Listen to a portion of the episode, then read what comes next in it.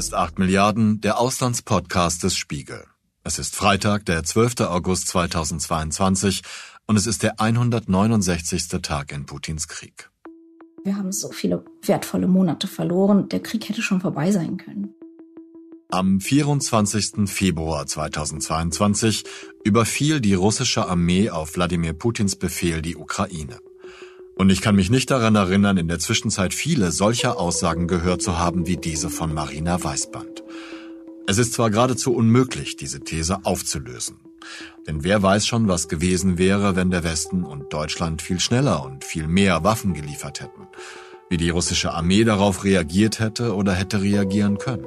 Was passiert wäre, wenn die Resolution im UN-Sicherheitsrat nicht durch ein russisches Veto blockiert worden wäre. Aber in dieser Folge erzählen wir, wie Marina Weißband zu dieser Aussage kommt, wo ihrer Meinung nach die Mängel deutscher Krisenpolitik liegen und was das mit unserer Gesellschaft und mit internationalem Recht zu tun hat. In der Folge vom 22. April dieses Jahres war Marina Weißband zum ersten Mal bei 8 Milliarden zu Gast. Und nach jenem Talk vereinbarten wir nach einiger Zeit erneut zu sprechen, um die Entwicklungen dieser Zwischenzeit zu beleuchten. Jetzt, fast vier Monate Krieg später, haben wir genau das getan. Ich weiß nicht, wie es Ihnen geht. Ich meine, gewisse Ermüdungserscheinungen wahrzunehmen, wenn es darum geht, sich mit dem Thema Krieg in der Ukraine zu beschäftigen. In der Berichterstattung, aber auch in der Politik. Stimmen Sie mir dazu? Ich stimme Ihnen dazu. Ich kann mich selbst nicht davon freisprechen, ermüdet zu sein. Wissen Sie, ich war im April so optimistisch, weil alle östlichen Militärexperten, sowohl die unabhängigen russischen als auch die ukrainischen, haben gesagt im April, wenn der Westen uns wirklich diese Waffen zustellt, die er da verspricht, dann können wir im Mai und Anfang Juni bis an die russische Grenze. Und das waren nicht unrealistische Erwartungen, wenn man ansieht, wie fantastisch die ukrainische Armee kämpft, wie fantastisch sie organisiert ist. Wenn die NATO ganz viel Glück hat, dann gibt die Ukraine vielleicht Schulungen. Aber der Westen hat nicht geliefert. Der Westen hat verzögert. Es gab eine riesige Differenz zwischen dem, was versprochen wurde und was kam, vor allem was zeitig kam. Und nirgends war diese Differenz so groß wie in Deutschland. Das heißt, ich bin enttäuscht, ich bin entsetzt. Wir hatten einen Wettlauf gegen die Zeit und wir haben ihn verloren. Und die Ukraine badet das aus und ich weiß nicht mal, ob das nicht Absicht war vom Westen. Und ich bin ermüdet, über das Thema zu diskutieren, ist wie mit Pudding zu diskutieren. Ich krieg weder offenen Widerstand noch eine Reaktion. Da muss ich aber gleich mal einhaken, wenn Sie sagen, Sie sind sich nicht sicher, ob das nicht Absicht war. Warum könnte das Absicht gewesen sein, wenn man so argumentieren möchte? Also um erstmal zu konstatieren, was passiert. Seit Monaten bekommt die Ukraine genug Waffen, um sich zu wehren. Sie bekommt zu viel, um zu sterben, aber zu wenig, um zu leben. Im Prinzip sind die Waffenlieferungen so, dass der Krieg andauert, dass er einfriert, dass Russland keine großen Geländegewinne macht, aber dass die Ukraine es auch nicht schafft, Gebiete zurückzuerobern. Warum macht man das so? Prinzipiell kann man in diesem Krieg zwei Ziele haben. Das erste Ziel wäre, die Ukraine gewinnt. Das heißt, sie schlägt Russland hinter die Grenze zurück, wo Russland äh, vor dem 24. Februar 22 stand. Oder man kann sagen, Russland soll verlieren. Und die Ukraine soll gewinnen und Russland soll verlieren, sind in Wirklichkeit zwei verschiedene Ziele. Denn wenn die Ukraine gewinnen soll, dann muss das sehr schnell gehen. Könnte auch sehr schnell gehen. Wenn Russland verlieren soll, dann soll Russland ja möglichst viel verlieren. Und dafür ist es tatsächlich sinnvoll, wenn man aus der Ukraine so eine Art Afghanistan macht. Einfach so ein Pool, in den Russland Waffen, Material, Geld und Menschen schickt und sich daran ausblutet, damit Russland auf weitere Zeit keine Weltmacht ist. Ich verstehe das so, dass ein geschwächtes Russland als gefügigerer Verhandlungspartner bzw. Verhandlungsgegner angesehen wird. Meiner Wahrnehmung nach wird diese Haltung nicht durch eine gemeinsam geplante Vorgehensweise sichtbar, sondern eher durch eine mehr oder weniger stillschweigende Interessensübereinkunft, weil man mit einem von allen ausgegrenzten Staat auf absehbare Zeit eben keine Geschäfte machen kann. Und Geschäfte, also die Wirtschaft, da stimme ich Marina Weißband zu, ist momentan der wichtigste Maßstab unserer Welt, auch und gerade in Deutschland. Ich glaube, dass in Deutschland noch mal eine andere Motivation spielt. Also wir haben natürlich die Geschichte mit dem Gas. Wir haben uns selbst verschuldet, sehenden Auges extrem abhängig gemacht und werden erpresst. Einerseits durch die Energie, andererseits Gott weiß, was da mit Jan Marschalek in Moskau ist und was nicht alles. Aber wir werden erpresst. Und wir sind so dumm, dieser Erpressung nachzugeben. Denn eigentlich verhandelt man nicht mit Terroristen. Äh, wenn Putin uns das Gas abdreht, könnten wir sagen, okay, dann schicken wir noch 120 Leoparden in die Ukraine. Oder man könnte tun, was wir tun. Und das ist die Sanktionen aufweichen. Und wenn wir so reagieren, dann lohnt es sich natürlich für Putin, uns das Gas abzudrehen. Er müsste ja dumm sein, das nicht zu tun. Wir geben ihm also die direkte Motivation, uns zu schaden. Wir geben ihm das Heft des Handelns in die Hand. Das ist, ähm, ich kann nicht in Worte fassen, wie sehr mich das deprimiert und aufregt, aber ich bin auch so ausgelaugt davon, wie oft wir als Staat einfach das Gegenteil von dem machen, was richtig und förderlich wäre und wie viele Menschen real darunter leiden. Haben Sie eine Erklärung dafür, wenn wir dieser These folgen, warum der Staat das Falsche macht? Also Sie haben es gerade schon angedeutet, aber vielleicht noch mal konkreter. Warum überlassen wir als westliche Politiker, als deutsche Politiker Putin das Heft des Handelns so, wie Sie es gerade skizziert haben? Da gibt es für mich zwei Erklärungen. Und eine ist eine, die mir schwerfällt. Ich habe keinen Geheimdienst. Ich weiß nicht, was da hinter den Kulissen passiert. Natürlich spricht man in ukrainischen Medien, ähm, auch in anderen europäischen Medien, ne, ganz offen darüber, dass Scholz anscheinend erpresst wird, äh, ganz persönlich. Aber das sind Spekulationen, die ich überhaupt nicht belegen kann. Und das andere ist ähm, noch näher liegend und das ist, dass die deutschen Bundeskanzler im Prinzip seit Kohl, vielleicht mit der kleinen Ausnahme von Schröder, grundsätzlich vermieden haben, Entscheidungen zu treffen, weil man für Nichtentscheidungen nicht verantwortlich ist. Das heißt, solange man einfach nur Kurs hält, solange man einfach nur betet, dass es bald vorbei ist und nichts Großartiges unternimmt, wird man für nichts zur Rechenschaft gezogen. Hier sind wir aber in einer Situation, wo ein starker Staat das gesamte Völkerrecht bedroht und um das Völkerrecht zu verteidigen und damit ja auch auf Frieden, auf nachhaltigen Frieden hinzuwirken, müsste man sich hinstellen, müsste man stark sein und müsste man sagen, bis hier und nicht weiter und eine klare Grenze aufzeigen. Aber das ist etwas, was man aktiv entscheiden muss und weder bei Scholz in der persönlichen Biografie noch bei seinen Amtsvorgängerinnen habe ich diese Bereitschaft, Entscheidungen zu treffen, gesehen. Ich glaube, wir haben einen falschen Bundeskanzler in dieser turbulenten Zeit, in der lauter wegweisende Entscheidungen getroffen werden müssen und in der nichts so gefährlich ist wie nicht handeln. Die Diskussion um Waffenlieferungen ist ja nun wirklich in den letzten Monaten extrem auch in der Gesellschaft angekommen, indem es offene Briefe gab, Gegenbriefe. Man hat es sozusagen am Wirtshaustisch diskutiert. Zumindest war es in, in meinem Umfeld so.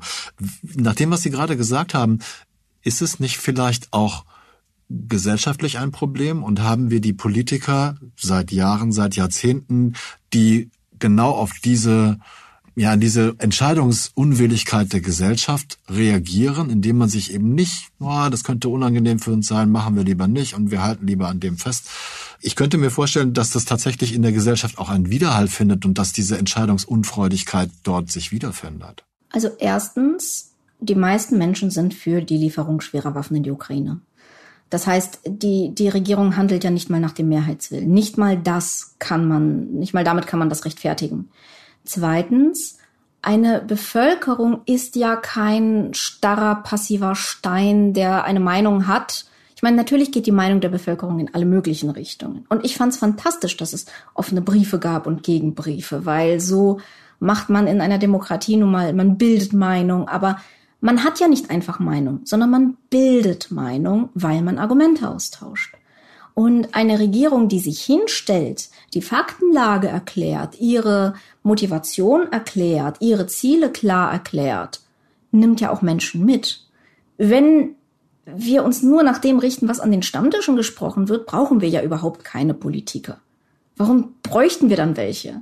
Dann kann man uns den ganzen Tröd ja auch sparen. Die sind ja dafür da, sich Vollzeit in diese komplexen Thematiken einzuarbeiten und dann zu kommunizieren, zu begründen und zu erklären, warum die Lieferung schwerer Waffen notwendig ist, damit sie nämlich in der Ukraine eingesetzt werden können und nicht hier eingesetzt werden müssen. Darum geht es doch. Um das Wahren des Völkerrechts. Wenn man die Leute fragt, hey, wollt ihr ein Völkerrecht? Dann sagen die Leute wahrscheinlich schon, ja, weil das ist im Prinzip, was Atommächte davon abhält, uns zu kolonialisieren. Aber wenn man fragt, ja, okay, aber was ist, wenn wir das Völkerrecht verteidigen müssen? Weil was ist es wert, wenn es nicht verteidigt wird?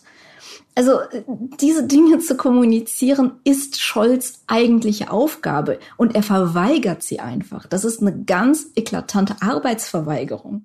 An dieser Stelle musste ich nachschauen, was Völkerrecht eigentlich bedeutet und habe bei der Bundeszentrale für politische Bildung folgende Definition gefunden. Das Völkerrecht wird als Sammelbegriff für alle Rechtsnormen definiert, die das Verhältnis unabhängiger Staaten untereinander und im Verhältnis zu internationalen Organisationen regeln. Zentrale Ideen für diese Gesetze und Verordnungen finden sich in der Verfassung der Vereinten Nationen, der sogenannten UN-Charta. Darin ist ausdrücklich auch ein absolutes Verbot von Angriffskriegen festgeschrieben. Das klingt erstmal gut, aber das Völkerrecht hat ein zentrales Problem. Weil es an einer übergeordneten Gewalt fehlt, gibt es keine Macht, die es durchsetzen könnte. Anders als in einzelnen Staaten, in der die Staatsgewalt für Erschaffung, Umsetzung und Einhaltung der Gesetze sorgt. Im Gegensatz dazu kommt es beim Völkerrecht darauf an, dass alle Staaten seine Regeln und Vereinbarungen gegenseitig anerkennen und einhalten.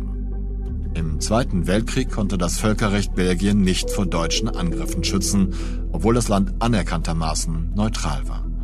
Im Jahr 2022 konnte das Völkerrecht noch nicht einmal dafür sorgen, dass der offensichtlich völkerrechtswidrige Angriff auf die Ukraine einhellig verurteilt oder gar gemeinsam bekämpft wurde. Ist es nur Olaf Scholz, der Kanzler, oder nur seine Partei, die SPD? Denn die Regierung, die Sie angesprochen haben, besteht ja aus anderen Koalitionspartnern auch. Und also es ist meine ganz persönliche Meinung. Ich finde zum Beispiel, dass Annalena Baerbock einen hervorragenden Job macht und eben genau das, was Sie vorhin gefordert haben. Gut, ist jetzt ein bisschen gemein, weil Sie äh, Parteigenossin sind, äh, aber auch genau das so durchexerziert, dass sie klare Worte findet, dass sie auch Entscheidungen trifft, wie zum Beispiel Israel den Spiegel vorzuhalten. Also Disclaimer, ich bin Grüne, deswegen klingt es natürlich parteiisch, wenn ich sage, ja, ich finde den Kommunikationsstil so von Annalena Baerbock und Robert Habeck genial, aber es ist ja nun auch eine Binse heutzutage. Also ich kenne auch kaum jemanden aus kaum einer Partei, der mir nicht zustimmen würde, dass die beiden gut im Kommunizieren sind. Und ich finde es deswegen eher lohnend zu analysieren, was sie so gut im Kommunizieren macht. Und ich glaube, das sind zwei Elemente. Erstens, sie unterschätzen ihre ZuhörerInnen nicht. Ja, Robert Habeck geht hin und sagt, wir werden weniger Energie haben. Wir werden harte Zeiten haben. Er spielt die Zahlen nicht runter, so wie Scholz es getan hat. Also er, er mutet Menschen was zu, weil Menschen auch nicht dumm sind.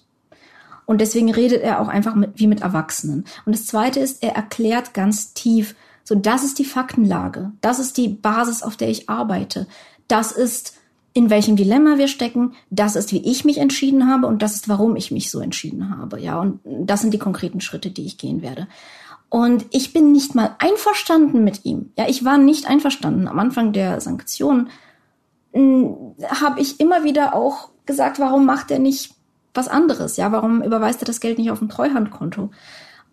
Er hat aber immer begründet, warum er etwas macht, und zwar glaubhaft und offen und einfach nahbar. Und das ist etwas, das äh, der Kanzler nicht macht. Das ist auch etwas, das ganz viele andere nicht machen. Da will ich den Kanzler jetzt nicht so vereinzeln. Aber ja, natürlich, er ist, er ist im Moment der wichtigste Mensch in Deutschland und, und der politisch mächtigste. Und ich habe jedes Recht als Bürgerin beider Staaten, die ich bin, äh, maßlos enttäuscht zu sein.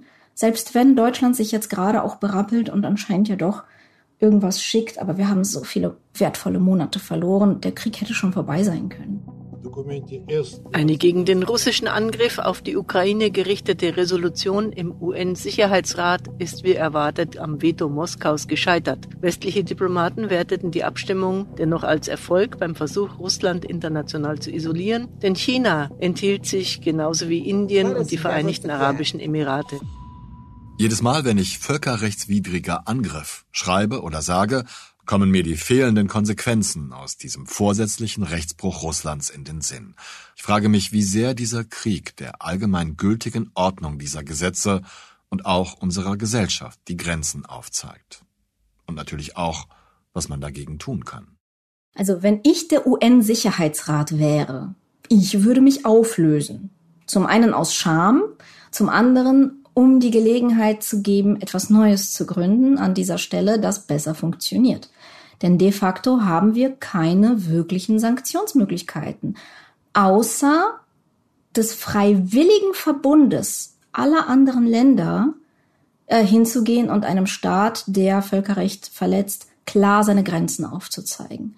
Aber dadurch, dass es freiwillig ist und dadurch, dass jeder Staat einzeln dafür verantwortlich ist, kommen eben solche Interessen ins Spiel wie Handelsinteressen, billige Energie, Ressourcen, Geopolitik.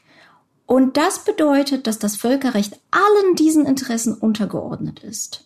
Und nochmal, nur um das zu sagen, ja, Völkerrecht klingt so abstrakt. Wenn ich sage Völkerrecht, dann meine ich mein Recht, sonntags schön ins Eiscafé zu gehen und nicht von Raketen beschossen zu werden. Und ich weiß nicht, was wichtiger sein könnte als das. Wir brauchen internationale Institutionen, die irgendeine Form von Macht haben. Und so wie ich es im Moment sehe, ist es am wahrscheinlichsten ökonomische Macht. Das wäre, glaube ich, am einfachsten umzusetzen. Und ich weiß nicht, ob die NATO zum Beispiel dahingehend gut funktioniert. Das finden wir heraus, wenn 24 irgendwelche Protofaschisten in den USA gewählt werden. Dann gucken wir, wie stark die Schutzfunktion der NATO ist oder wie stark das eigentlich eine Hegemonie der USA ist. Aber die jetzige Weltordnung, die wir haben, ist sicherlich keine, die den Frieden langfristig garantieren kann. Das sehen wir jetzt.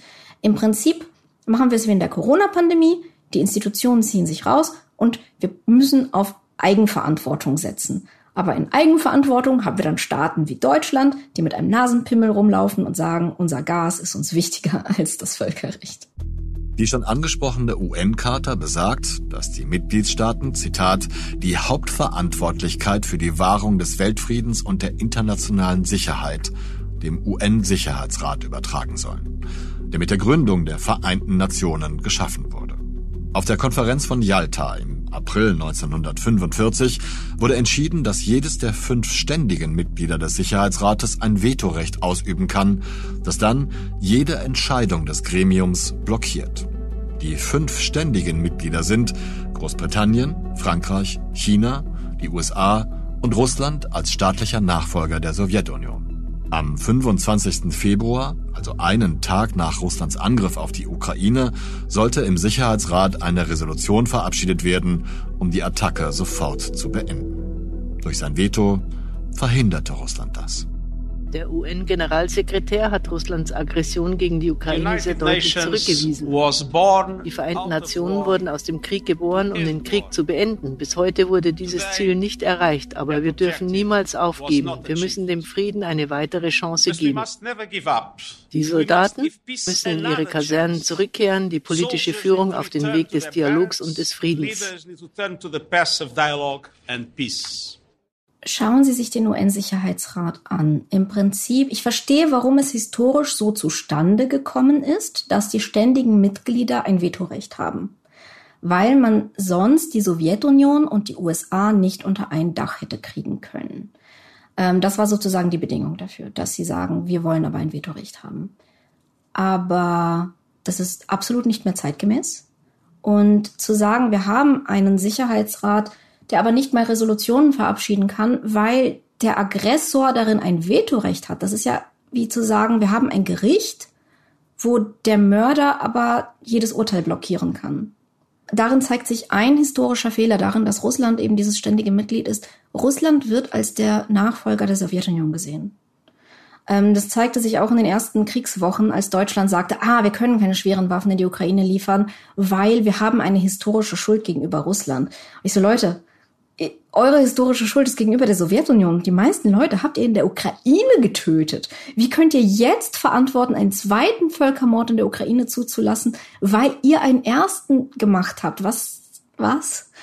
Und das ist sozusagen, also man sieht Russland einfach als Nachfolger der Sowjetunion. Das ist sehr, sehr falsch und sehr vereinfacht. Und das Zweite ist, es sollte überhaupt nicht eine Institution geben, in der ein Verbrecher sich selbst freisprechen kann von Konsequenzen. Das ist nicht gut angelegt und auch wenn es historisch so entstanden ist, müssen wir darüber reden, wie wir das jetzt verändern können. Wie zum Beispiel die Veto-Funktion dann entfernen, wenn derjenige Staat, der ein Veto einlegen könnte, selber der Aggressor ist. Präzise. Oder die Veto-Funktion ganz entfernen. Und zu einer Mehrheitsentscheidung. Zu einer Mehrheitsentscheidung. Genauso die EU. Auch hier nicht ähm, geschlossene Entscheidungen, sondern Mehrheitsentscheidungen fordern.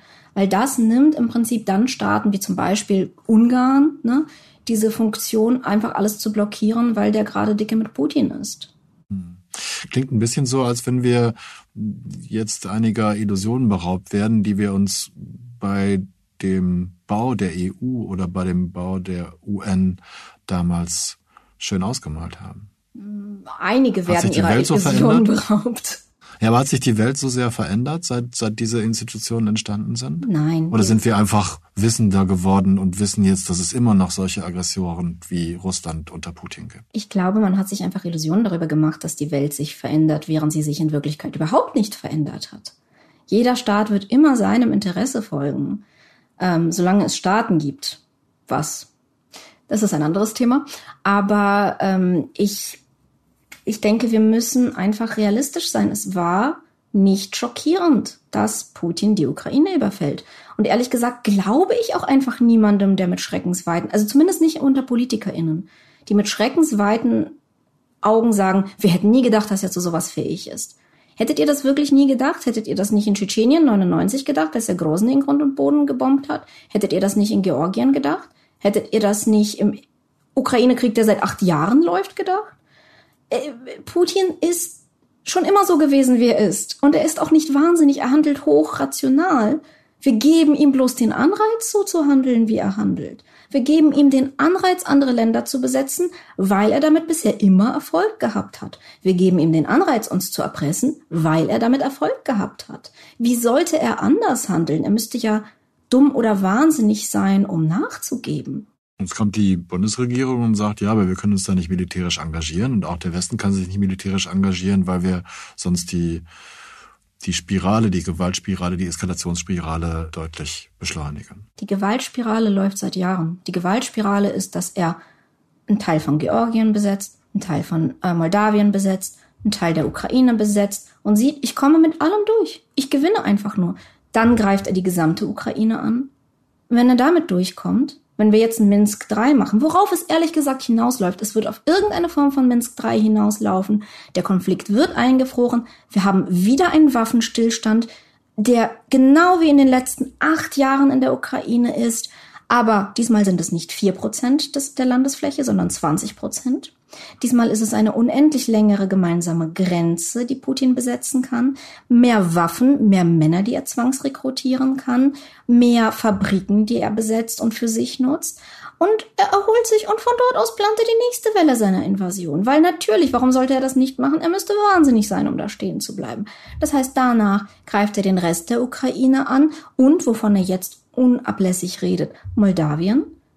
Und dann äh, wird seit Jahren in den russischen Abendnachrichten auch darüber gesprochen, wie schnell man das Baltikum besetzen könnte. Und natürlich macht er weiter, weil er sieht ja, dass wir erpressbar sind. Warum wird nicht entsprechend drauf reagiert? Sind es ich weiß, wir wiederholen uns ein bisschen da. Ne? Sind das äh, internationale Gefüge, die zu sehr beachtet werden, oder ist es einfach die Entscheidungs Unfreudigkeit, die Sie vorhin angesprochen haben? Also erstens glaube ich nicht, dass es internationale Gefüge sind, weil Deutschland sich da auch schon hervortut durch Passivität. Ich will nicht die USA rausnehmen, auch die haben diverse Waffenlieferungen, unnötige Ehrenrunden durch den Senat laufen lassen, wo verzögert wurde.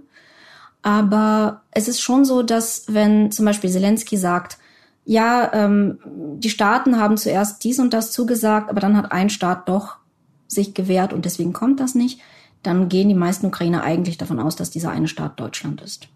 Das ist einfach, wie die Debatte im Moment ist.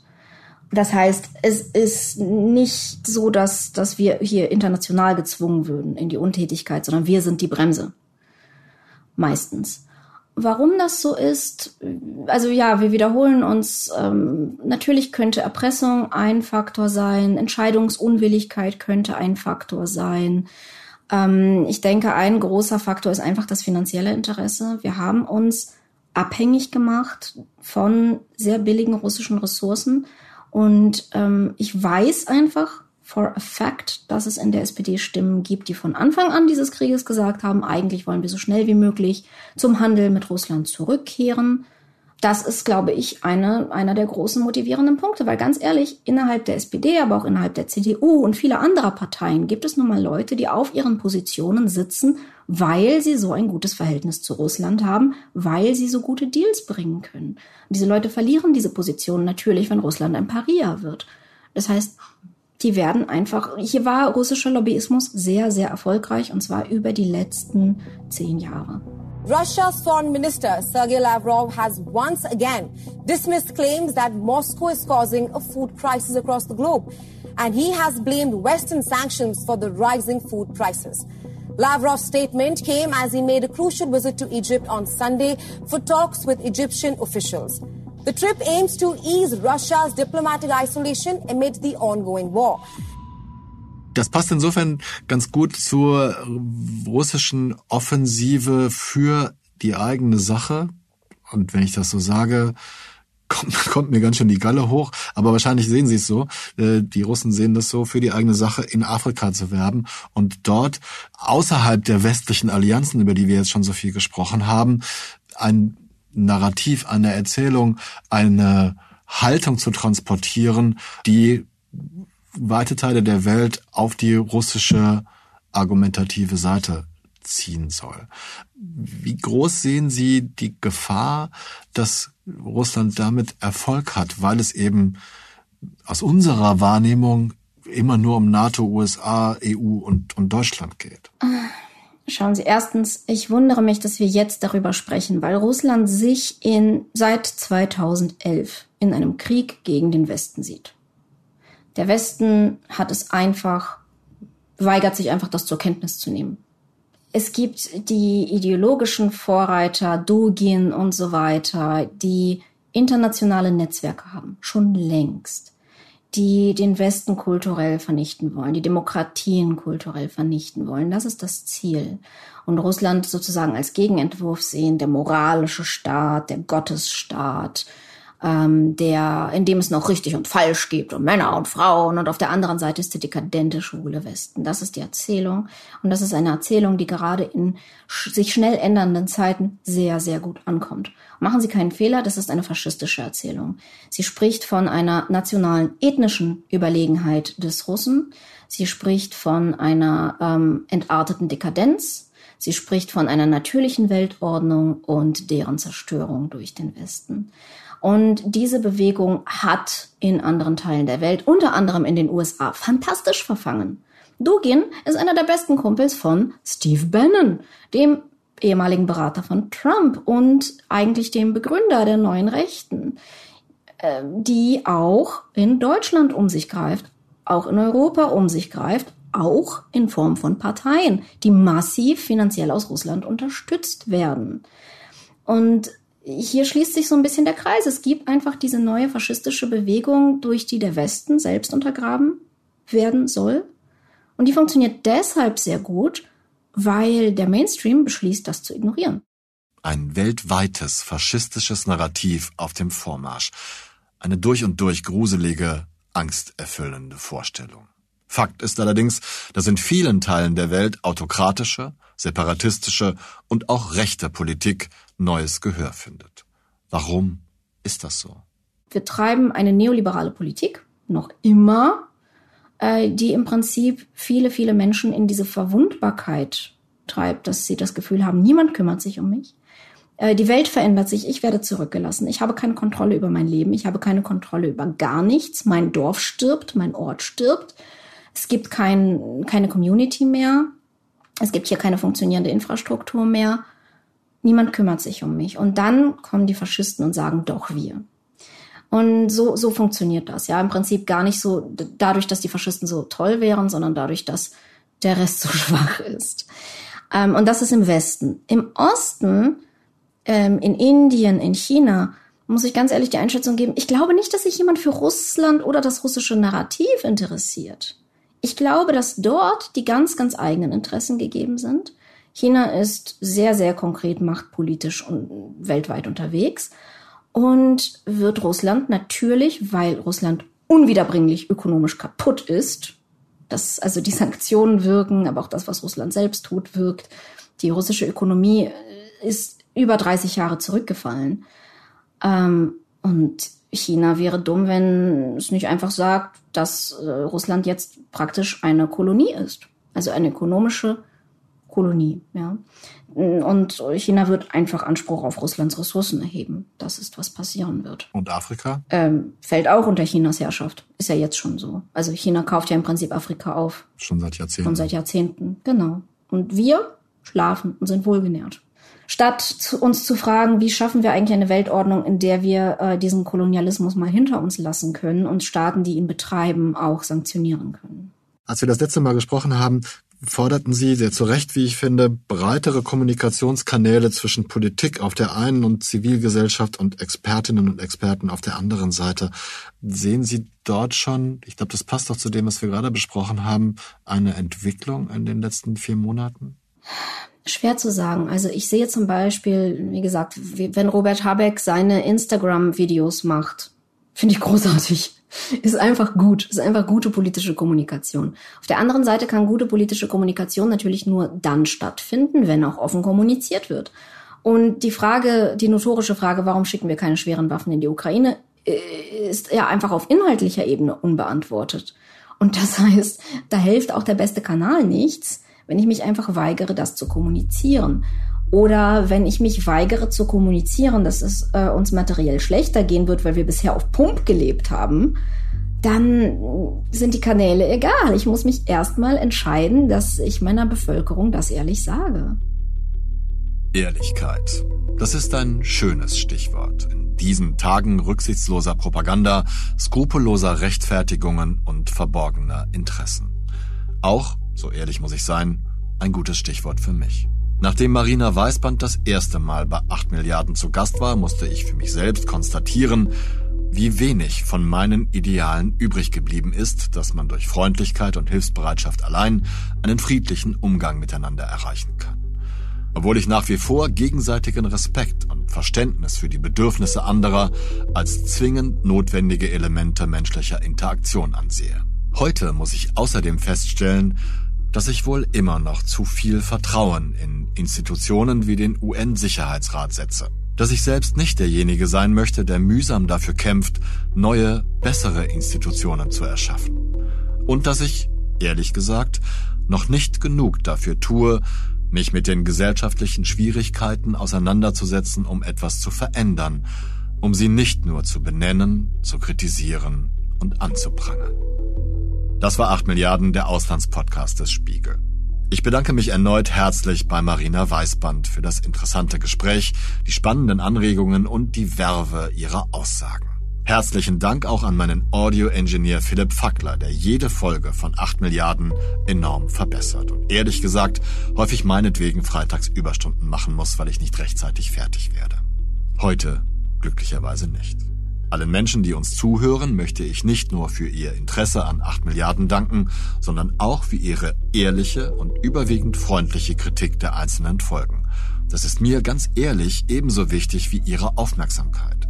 Die Kontaktmöglichkeiten finden Sie wie immer in der Beschreibung dieser Folge. Bleiben Sie tapfer und gesund, bis wir uns nächste Woche wiederhören. Ich verbleibe bis dahin Ihr Olaf Häuser.